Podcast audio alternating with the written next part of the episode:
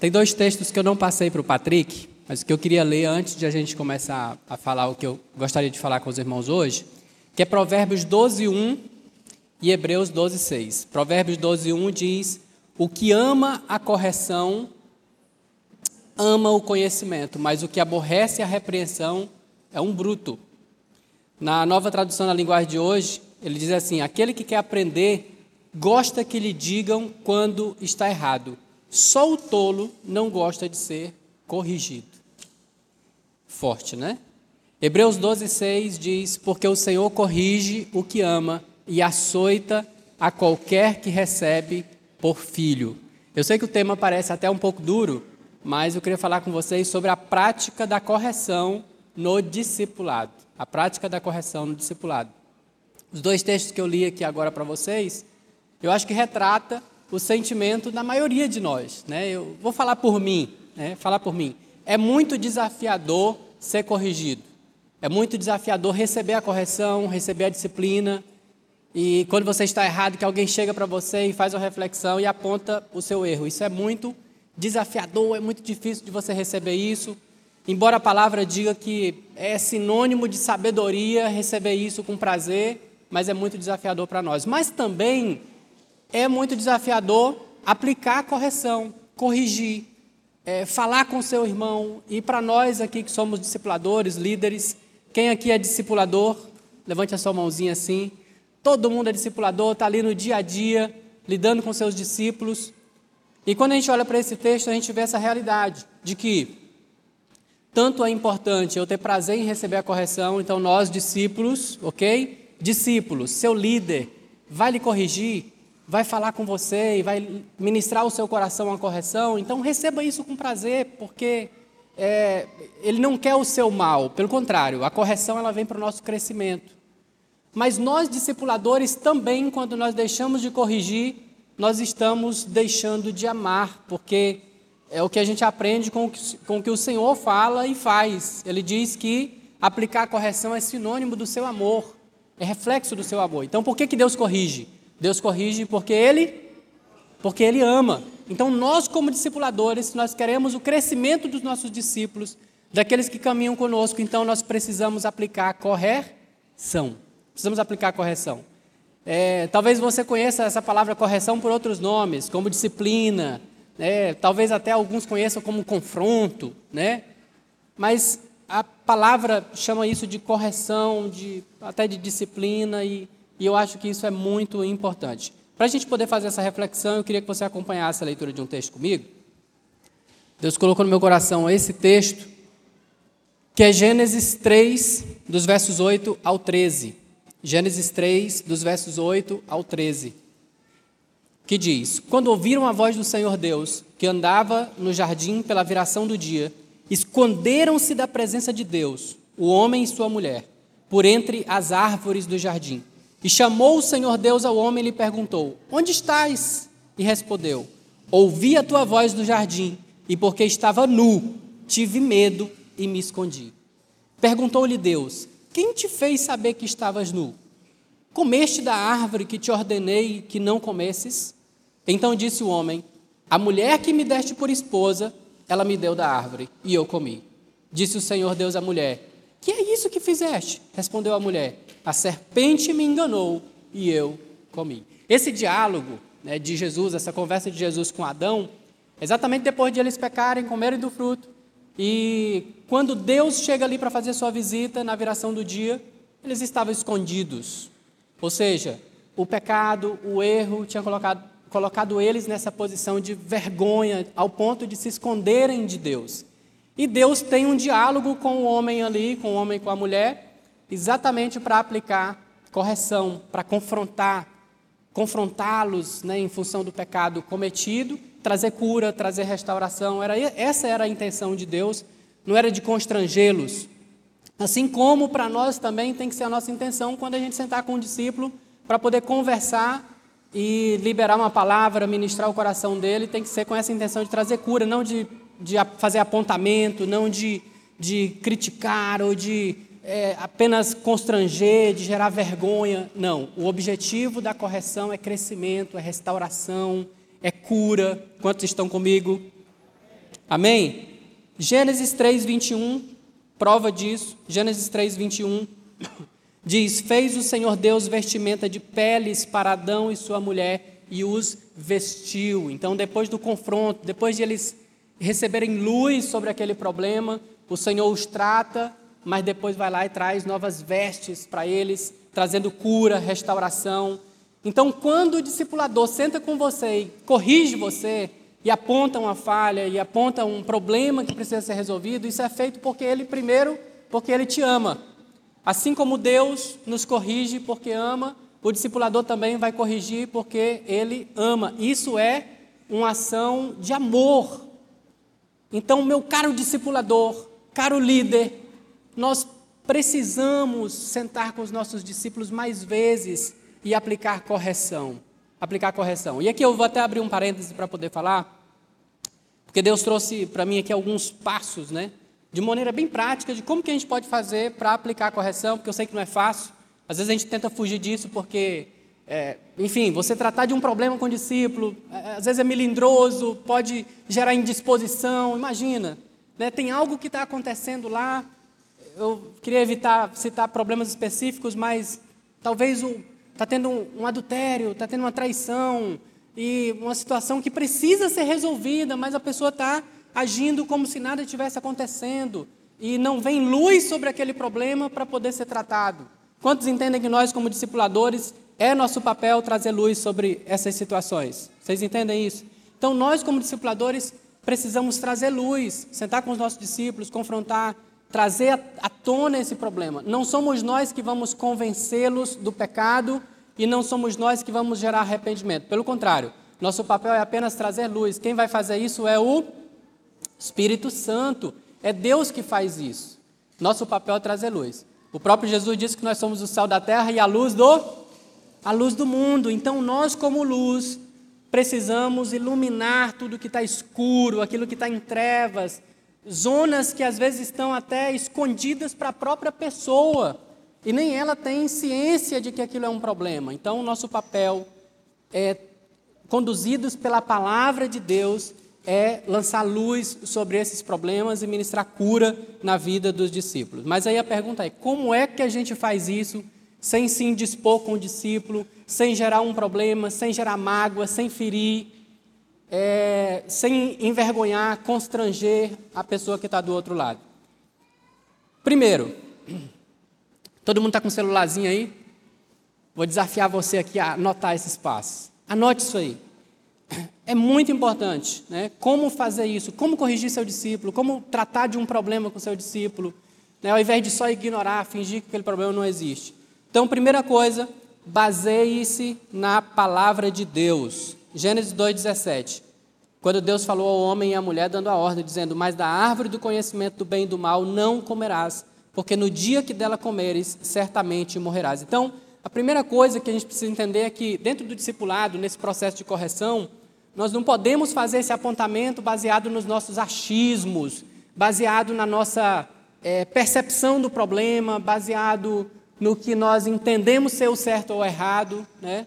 Até o Cris falou que hoje né, nós precisamos submeter o nosso entendimento à palavra de Deus, à voz de Deus. Então, quem que é soberano nessa questão? É a palavra de Deus. Não é o que eu acho, não é o que eu penso a respeito daquele problema, mas é a palavra de Deus.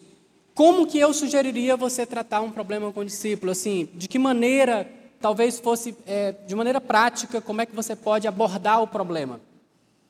Eu geralmente utilizo narrativas bíblicas. Então você pode utilizar uma narrativa bíblica e fazer uma aplicação prática daquilo na vida do discípulo. E talvez começando até aplicando na sua própria vida, né? Através de narrativas bíblicas. Eu acho que eu coloquei, Patrick, um, um quadrinho aí com alguns exemplos é, pode passar? Não sei nem quem é que está na mídia. A gente chama todo mundo que está lá de Patrick. Então, o Patrick da vez passa aí.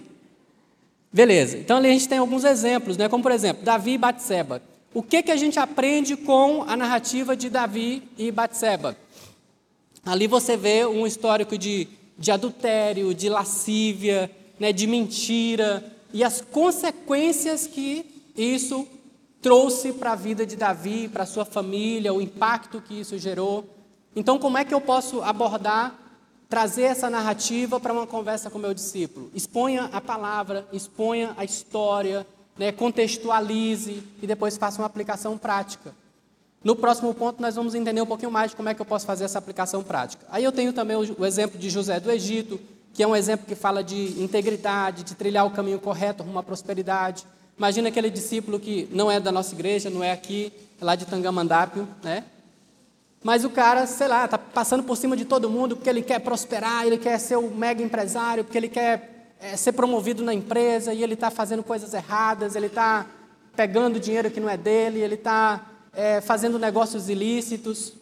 Como que eu posso tratar isso com o discípulo? Talvez expondo a história de José e mostrando como José trilhou um caminho de integridade desde quando era escravo até chegar a ser governador. A sua trilha foi uma trilha de integridade. Então, quando eu exponho a narrativa e faço a aplicação, isso faz com que, aí, aí não é o nosso papel, mas a gente lança luz sobre o problema e permite que o Espírito Santo pegue a palavra e traga revelação ao coração do discípulo, produzindo arrependimento, transformação e cura. Né?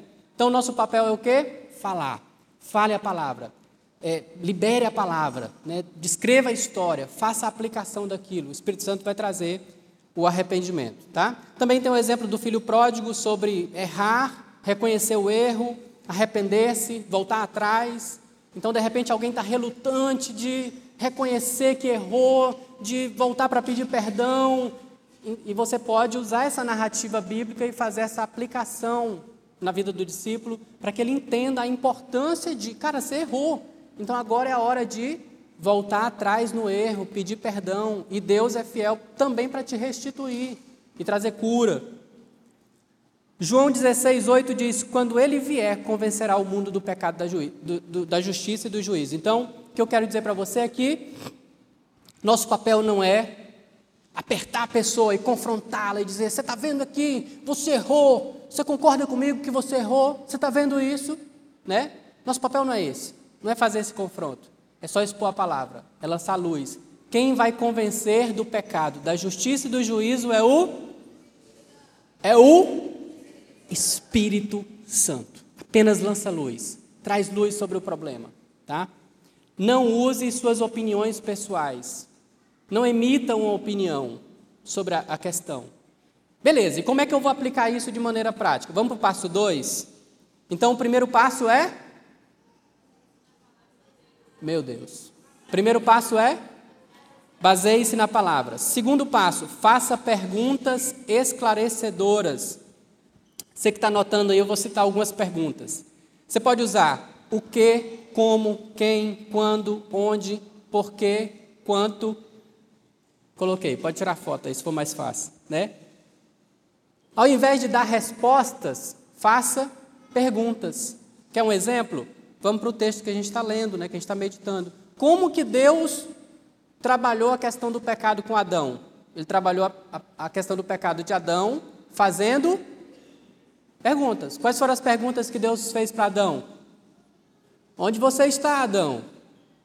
Que mais? Quem te fez saber que estavas nu? Que mais? Comeste da árvore que te ordenei que não comesses? Será que Deus não já tinha resposta para essas perguntas? Sim ou não? Por que, que Deus fez as perguntas então? Existe um princípio, sem querer fugir muito do assunto aqui, chamado de maiêutica, né, que, que é da filosofia de Sócrates, e que é muito aplicado hoje, inclusive em, em várias universidades, né, em Oxford, por exemplo, e outras faculdades do mundo.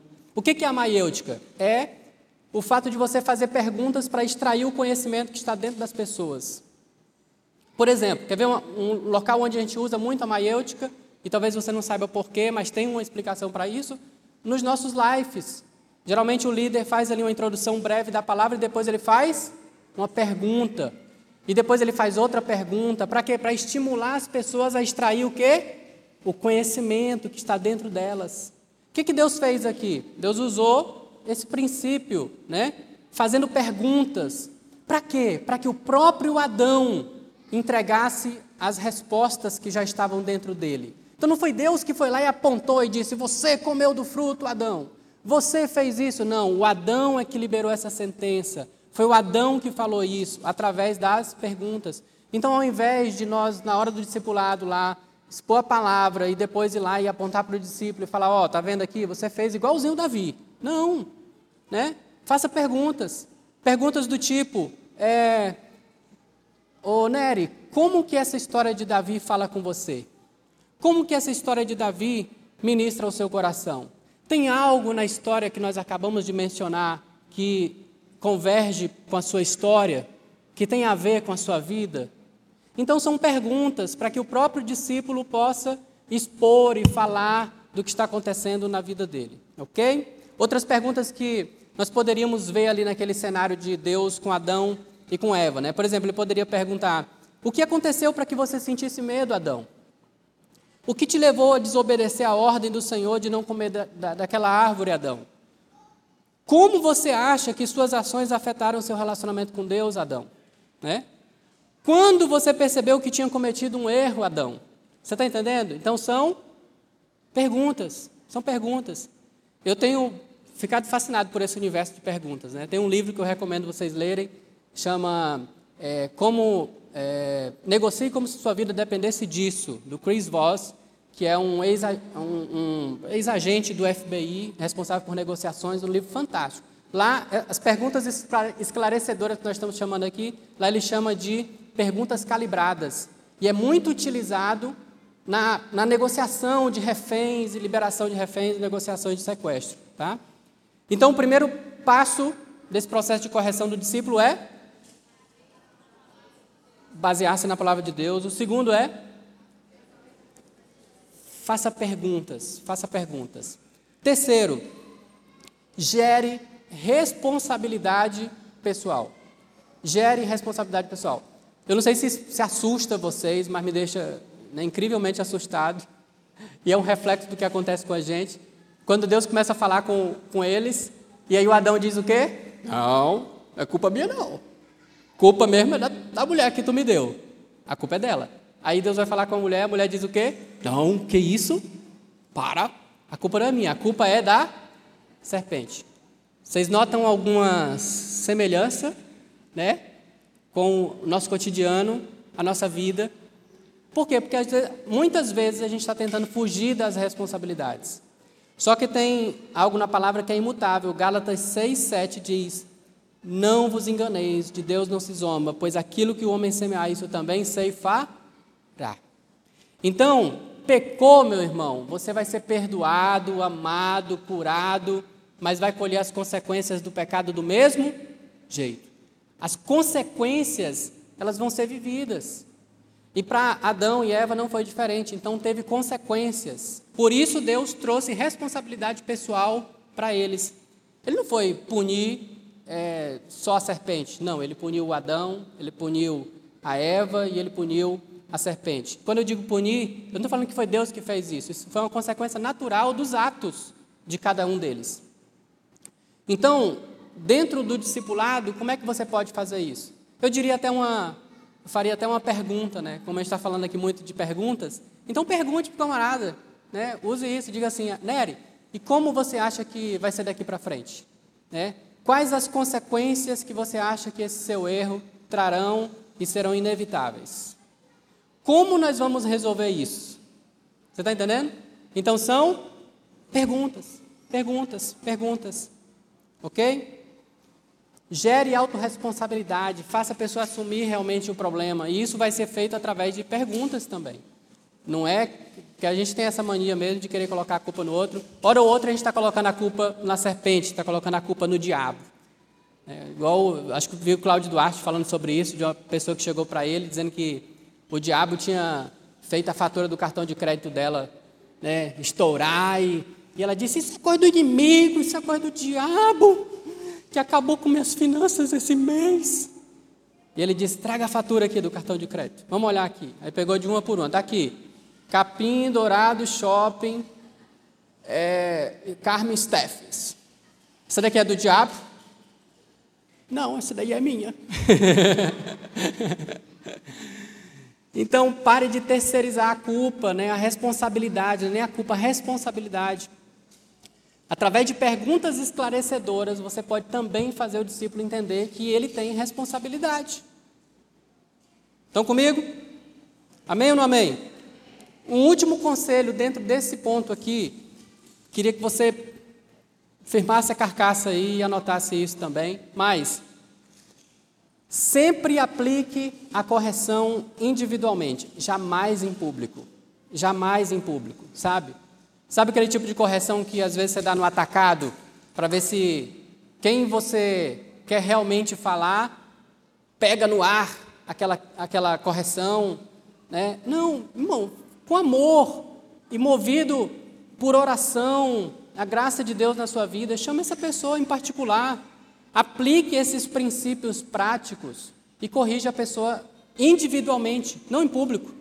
Não use a célula para fazer isso, né? não use uma reunião para fazer isso, tá? Fale individualmente na vida do seu discípulo. Outra coisa que eu digo aqui, discipulado, reunião de discipulado não é só para corrigir. Tem muita gente que pensa assim, não, não precisa fazer discipulado hoje não, porque está ok, não tem nenhum pecado. Ó, oh, meu líder, está tudo certo, né? A conta aqui está ok, então não precisa ter discipulado hoje. Discipulado é só para isso, irmãos? Sim ou não? Não. Discipulado é para compartilhamento da palavra. Eu conduzo nossos discipulados exatamente dessa maneira. A gente compartilha uma palavra, geralmente uma narrativa bíblica. Depois eu faço essa aplicação, né? Como é que esse texto fala com você? E começo falando de mim, tipo assim, ó, esse texto falou comigo nisso, nisso e nisso. E em você, como é que esse texto fala? Mas discipulado não é só para correção.